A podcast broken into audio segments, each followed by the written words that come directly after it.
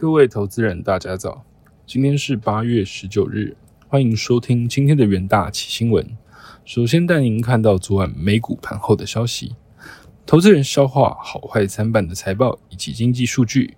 美股的主要指数八月十八日呈现狭幅的震荡走势，随着油价的攀升，能源股涨势吸金。思科的猜测乐观，带动科技股走高。碳化系大厂 Wolfspeed 财报以及财测都胜于预期，晶片股重回多方的怀抱。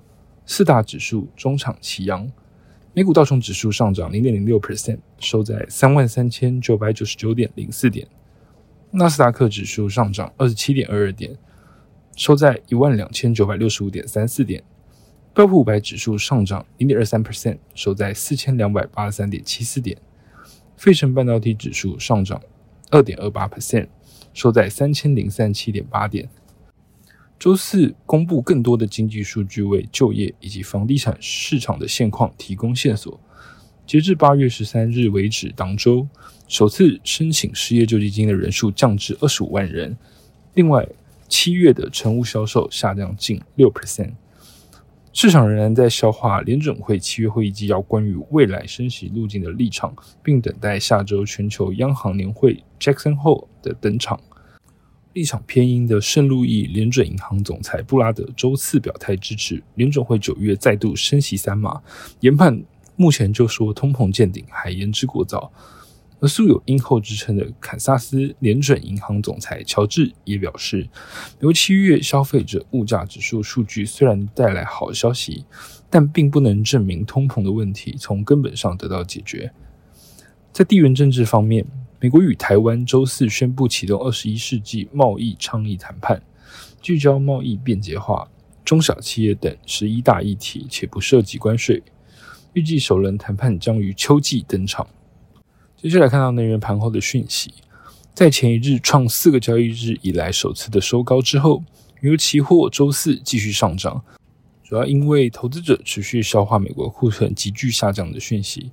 该讯息有利于抵消市场对全球经济成长放缓的担忧。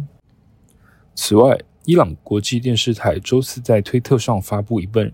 让步的清单，及美国已同意给予伊朗以促进核协议谈判的事项。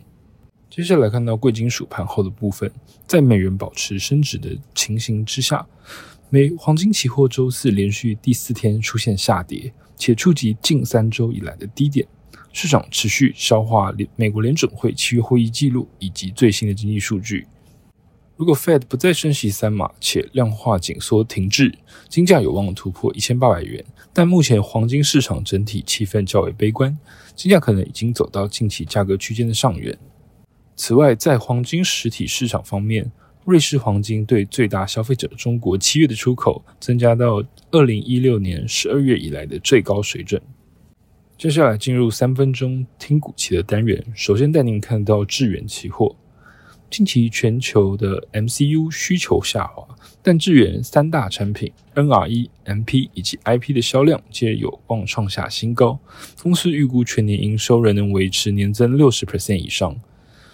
二零二二年，公司主要成长来自供应链产能吃紧，延续过去新开案转量产以及智能电表订单回笼等，加上随着开案数量堆叠，有助 MP 稳健成长。